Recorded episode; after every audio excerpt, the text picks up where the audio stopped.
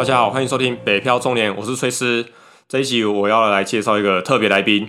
大家好，我是伟伟，哈哈，想不到吧？又是你啊！我强势回归，我们伟伟终于强势回归，在我。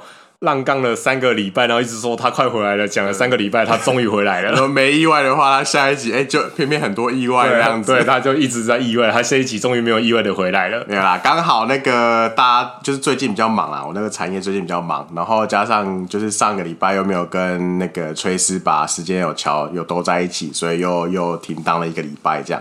不过这段期间，即即使我没有在这边，但是我还是有收听节目，那有听到说。赶你有一集只有做六分钟，不是你不在就做六分钟，不是你知道，只有一个人有时候真的很干啊，讲不下去，所以讲不下去，觉得觉得有点孤单，觉得空虚寂寞，觉得有点冷啊。然后上一集那个。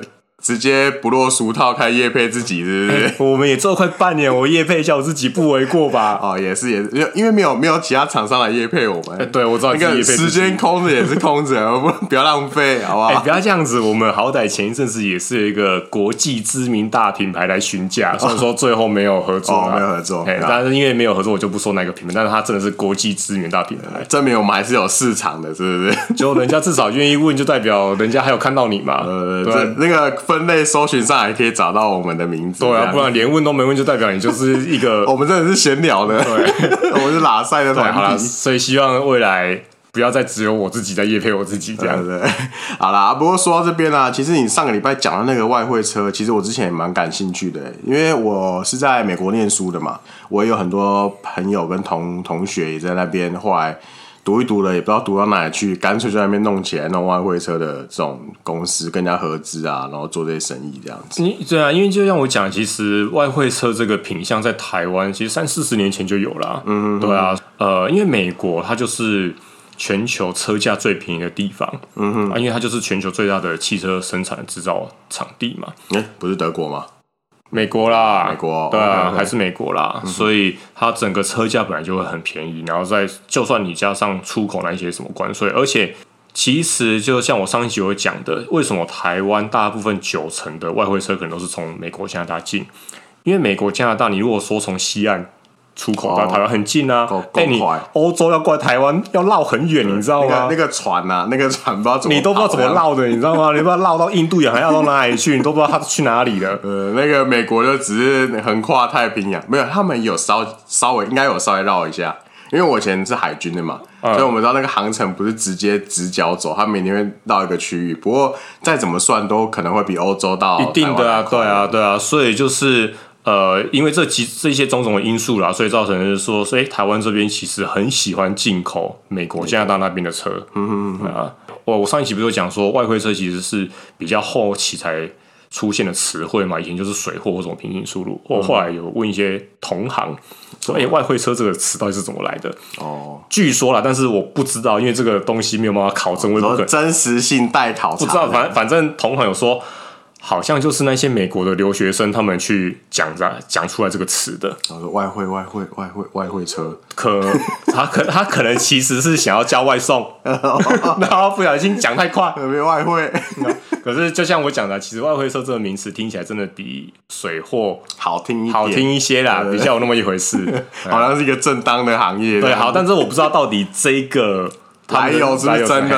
我们就姑且相信它是真的。这是车界的传说，对，都市传说。好，就是讲到你在美国，对啊，因为那时候其实蛮多同学都在做这个生意，他其实无非就是看到美国的二手市场真的很透明，然后购车也相对安全，然后 even 任何一个，就像我那时候在当地也算是外籍学生嘛，其实买车卖车透过一些。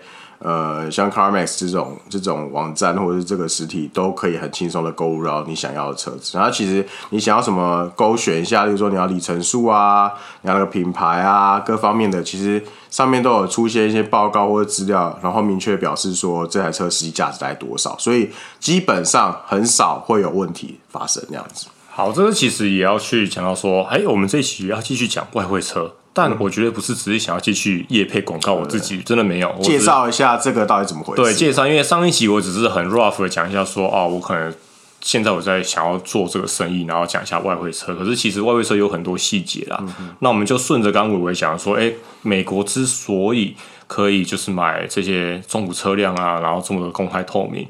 台湾其实你刚刚讲嘛，美国有很多什么认证报告，台湾也有啊，台湾中古车也有很多啊。你没看到网络上车上很多在卖什么 Safe 认证？可是那个大联盟那个到底准不准确啊？这就是两国，这就是两国的差异。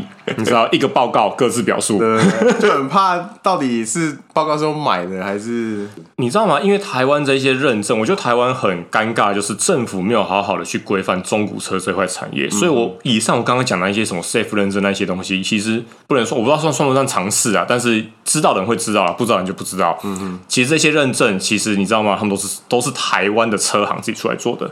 哦，我的车行不是指说那些中古车行，而是指原厂车厂。我直接讲啊，Safe 认证是谁的？Safe 认证就是玉龙的，玉龙集团的。然后大家常常看到外面有什么哈斗大联盟保修，哈斗保修大联盟，哈斗大联盟是和泰的，和泰就是 Toyota 跟 Lexus 的那个嘛。然后大家一定还会很常看到是 S S U M，S U M 是谁呢？S U M 就是汇丰的，汇丰就是。呃，那个三菱、民族必须那边的的经销商，反正这些报告都是来自各个车厂出的报告，这样子。对，就是就是你会就有一种好像球员兼裁判的感觉嘛。但是美国不一样，你刚刚讲的那些认证，甚至是美国像有个 KBB、嗯、Kelley Blue Books，或是你刚刚讲的，然后外汇是比较多，就是那个 Carfax 跟 Auto Check，嗯嗯，这个其实都是美国那边的第三方单位在做的事情。第三方单位就代表它不是。就是买或卖，它是另外一个第三方那，它相对比较有公正性嘛，它就不会被没有什么利利益关系啊，对，没有直接利益关系。所以美国为什么可以做这么的公开透明？我觉得其实政府有在规范就差很多。啊，台湾我觉得台湾这中古车之所以这么的资讯不对称，然后这么的人家一直在说中古车就是骗，中古车就是各种。奇奇怪怪的，因为他政府没有好好的去去用法规规范嘛，嗯、大家就各自各自玩自己的嘛。这些什么 Safe 认证、哈斗大联盟认证，其实他们自己真的都他们自己的鉴价师跟估价师在做这些事情。嗯、我也不能说他们出的报告都是假的，他们的报告、他们的鉴价师，其实我自己也有去上过他们课，我知道他们其实很专业。嗯、但问题是出在于后端的行为，因为他们并不是第三方公证单位，所以很多这些中古车商就会去假造那个报告。哦哦，但是在美国这东西你是假造不来的。好，这个这个只是一个对啊，其中一个分享啦。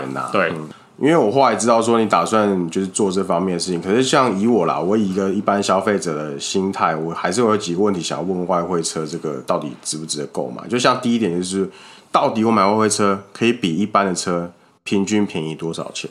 这边我们就直接讲，台湾其实外汇车主要还是以双 B 为主。以宾士好了，宾士其实外汇车最多的两个款式就是 C Class 的 C 三百，还有 GLC 修理车 GLC 三百，就是传说中的 C 三百啊，就传说中全带 C 三百，加油加三百，哎，对对对，就我们就直接讲 C 三百的的差价好了，嗯，像 C 三百现在在台湾宾士的总代理商的定价是两百七十六万。新车嘛，新车新车定价两百七十六万，你可以直接去呃拉台湾宾士的公有的规格，嗯、你把这样子一样的规格，我直接去找一个大概三年二到三年，可能二零一八年的那个 C 三百外汇车，末端售价你买到大概就是一百五五十万到一百六十万，应该这样讲啊，外汇车基本上就是买中古车啦，你买就买中古车，不会再买新车的嘛。也是有人外汇车会用新车，嗯、哼哼。但是比较少，为什么？因为外汇车的新车跟台湾的总代商的差价不会这么大啊，你的吸引力就不会那么大了嘛。哦、那你的差价没有那么大的时候，你买外汇车进来，你要去想它后续的保固保修的问题，我就觉得很阿杂。那你干脆这些加超，我已经我已经花那么多钱，对我就没差这一些，我就干脆让台湾原厂保固保到底这样。但是你看哦，像我刚刚讲的，你买一个。呃，C 三百大概三年左右的车子，一模一样的规格配备，一模一样的车款都是 C 三百，就是新车。你看两百四十六跟一百五六十万，大概就是新车六折。那那我想问一下，那台湾中古认证、原厂中古认证，哎、欸，我就知道你会有这个问题，你一定想说啊，你拿国外的中古车这边比台湾新车，你这飞打岳飞，你这不是 LG 比鸡腿吗？来，我们来看，我刚刚有找到一个，就是为了应付你这个问题，嗯、哼哼我们就看说。我没有去看中古车商的啦，因为中古车商的那个差价范围呃很大。我是拿直接找台湾宾士的原厂精选中古车，这就是台湾宾士自己出的原厂认证中古车。嗯嗯，我找到一台二零一八年七月，这个大家自己上网找都有哈，这都不是我自己捏造，这都是公开资讯。二零一八年七月 C 三百，它卖两百三十万。哦，所以说一样的条件嘛，一样的条件一百六、一百五、一百六。对，你看一样都是中古车哦。一样都是二零一八年的中古车哦，我进外汇车中古车是一百六，你末端算要买到一百，但我的成本不可能是一百六，但是你在台湾宾士买的原厂认证中古车是两百三。好，你会说原厂认证的中古车它的价格本来就会比外面车行高一点啊？原厂认证中古车卖到两百三，你说比较高一点，你觉得外面车行会卖多少？再怎么便宜，一定也是两百一、两百二、两百到两百二之间嘛？就是等于说你我买外汇车还是可以赚到。中间的价差还蛮大的，对啊，其实差很多。这就是因为美国的车价真的非常的便宜。OK，那我想问第二点，就是说，呃，我今天如果想要买一台外汇车，那如果像找类似像你这种类型的代买代卖的这种情况的话，大概要等车等多久啊？你是不是我上一集没有好好的全部听完？怎么了？怎么了 没有，我上一集后面有讲嘛，就是像我这种代买代办的，其实大概。我就讲到优缺点嘛，缺点就是你没有现车可以交，所以可能要抓两到三个月。嗯，因为从帮你帮你找车，假使你现在是客户啦，嗯，帮你找车，然后找到符合你预算啊，找到符合你需求的车子，然后签约，你要加上传奇的运送啊，加上现在很缺柜，你知道吗？现在海运很缺，还不见得你想要送，人家还不见得愿意帮你送。嗯哼哼，所以大家要抓二到三个月啦。嗯哼哼，嗯，所以连价格区间也都可以设定出来嘛，对不对？其实都可以啊，这是绝对没有问题的，因为。像我们这种代买代办的模式，就是我会一项一项把我所有的费用列给你看，嗯、包含这台车，因为我会跟着你一起找车，嗯、而且我都会陪着你上，因为美国就是像你讲非常公开透明，你刚刚讲的那些那几个网站都可以看，或者什么 Cars.com，嗯、我们就在上面找车，上面它都有它那边的标价。那比如说一台 C 三百，你可能找到了标价，假设啦，可能三万块美金，我就是你看这台车成本就三万块美金，那我就在列嘛。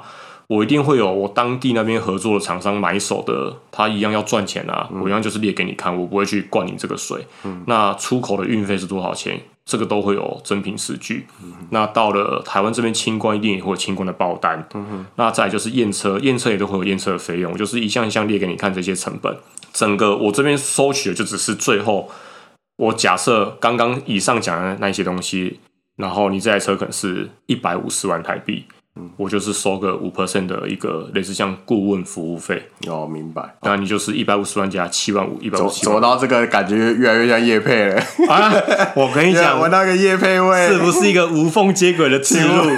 请问是配叶佩文配文您本人吗？没错，我姓叶。没有啦，我我的意思是说，其实不是只有我是做这样子模式，大家的模式是这样，都是这样，只是说呃，那个顾问服务费每个人收的。趴数可能不一样，有的人收三趴，有人收五趴，有人收八趴，有人收七趴，不一定。那我还有随便人家喊价，对不对啊？看个人呐，这没有一个公，应该说它不是一个很公公开，政府有没有规定说你我这个行业只能收几趴？它会有一个 range 啊，那就看你自己觉得说你这样的 range 你能不能接受。我也有看过有些外汇车的同行，他是收固定费用的。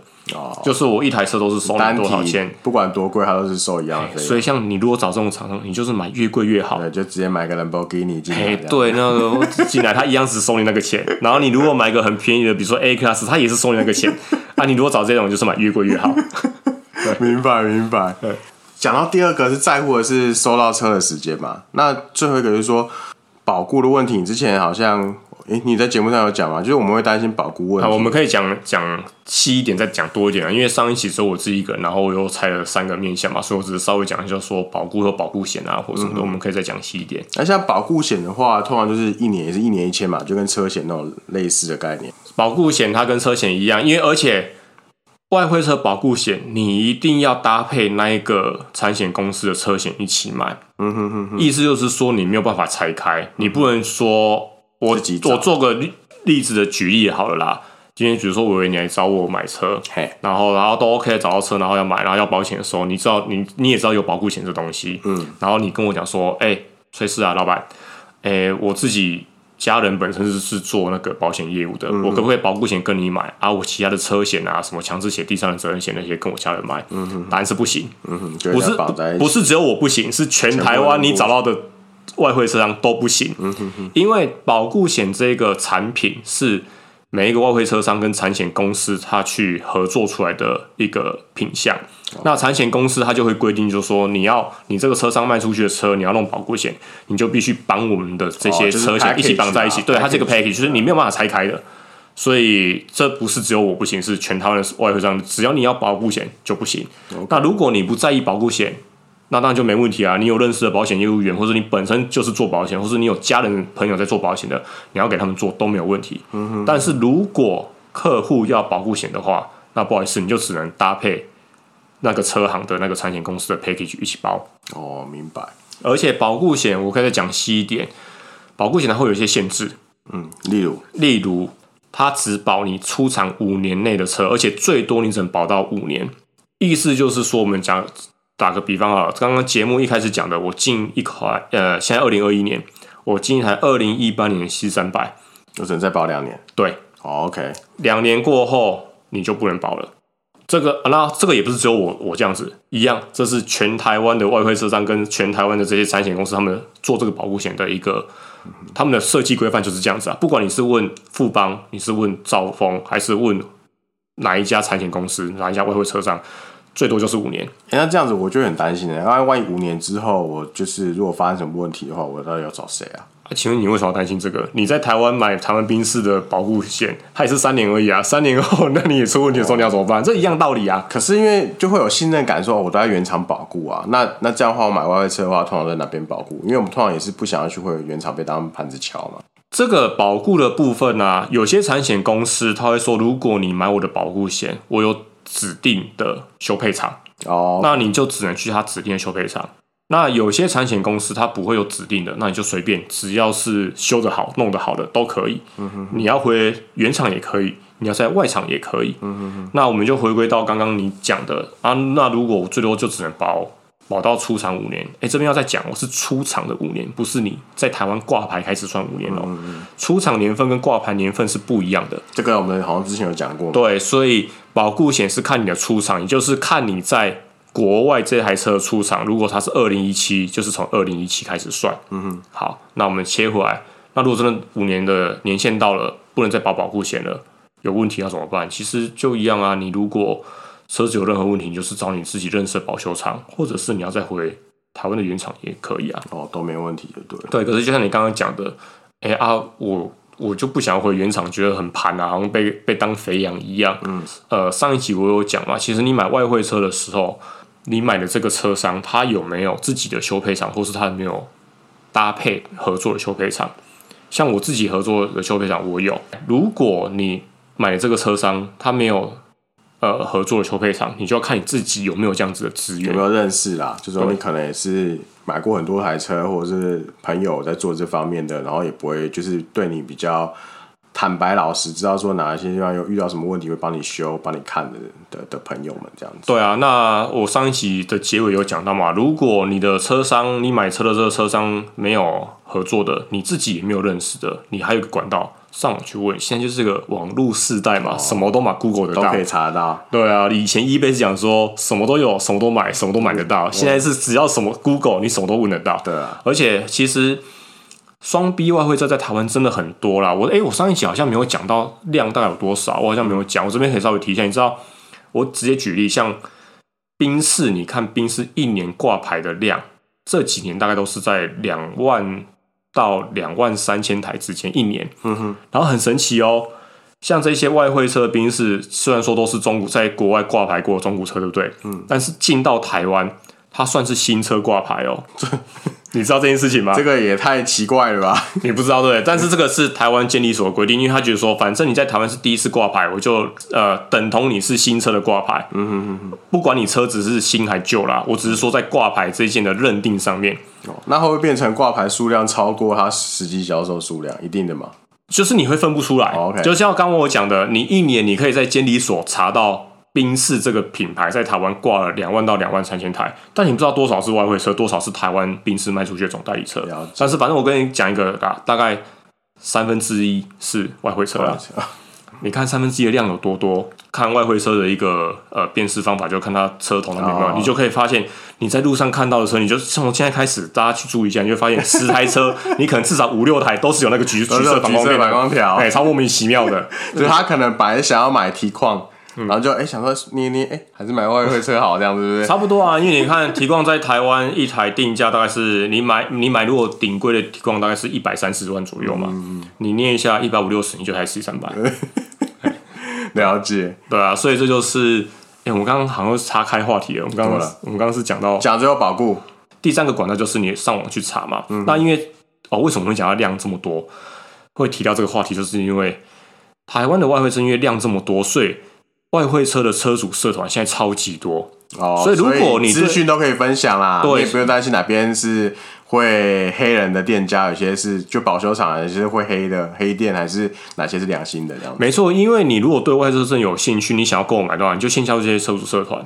然后比如说你可能是在，我只是讲个讲个比方啦，比如说你在新竹好了，嗯，你就加入新竹当地那些外汇车的，而且他们都会分到很细啊，你是 C 三百就会有 C 三百，你是 GLC 就会有 GLC 的。嗯哼，你就说，啊、呃，你想要买这个东西，但是你没有。认识的修配厂，请问车友有没有推荐？我跟你讲，这种车友社团啊，他们都很热心推荐，甚至是这种车友社团很多里面自己本身可能就开修配厂，所以像这种你其实我相对的，你一定会比你乱找还更信得过嘛，因为他、嗯、第一个他本身是车友，他就是开这台车，嗯，他就是开修配厂，那你可以找他聊聊啊，那你觉得感觉不错，你可以这个都可以很好解决啦。哦，所以其实。应该也算是说，我们身在网络时代啦，其实很多资讯都相对透明的，所以现在买外汇车也没有像以前以往来的那么的可怕或恐怖，或者是不确定感很重这样子。那我这边就是再去讲到说，像你如果买外汇车一样，不管你是找我还是找谁，这个都是你要去注意的几个点，就是第一个，你找的外汇车，如果它是从美国那边出的，你一定要找它有 Carfax 或是 Auto Check，嗯，这两个报告认证的。的车辆来源，找这两个报告来源上面，他们会有很多评，他们会有很多他们的呃鉴定的的标准跟他们鉴定的品项啊，包含就说什么引擎啊、变速箱啊，然后是不是哪里有事故，哪里有更换过干嘛的？重点是他们一定会有一个栏位叫做里程数，哎，并不是所有的在美国当地的外汇车都真的这么的好。美国一样嘛，这种这种外汇车调表的，对不对？调表这种事情，全世界都有啊，只是调的多、调的少、调的凶、调的没有那么夸张。嗯，所以你找 Auto Check 跟 Carfax 这个里程这个栏位啊，你一定要找他们有保证里程的。哦，OK，因为他们有些报告他会跟你讲说，我没有办法确保这个里程是不是如这一台车真实。你如果看到这个，不要买。嗯哼，因为连他都不敢保证他是不是真的，更何况是你呢？更何况是你。所以你一定要找 Carfax 跟 Auto Check。它上面有保证这台车里程的，然后再去跟你的这台实车去做对照，这样子的话，你才可以真的比较有保障的买到一台里程没有变造过的车。反正其实简单来说啊，不然我们到时候结束之后，我们把那个连接，那连接可以放上去吗？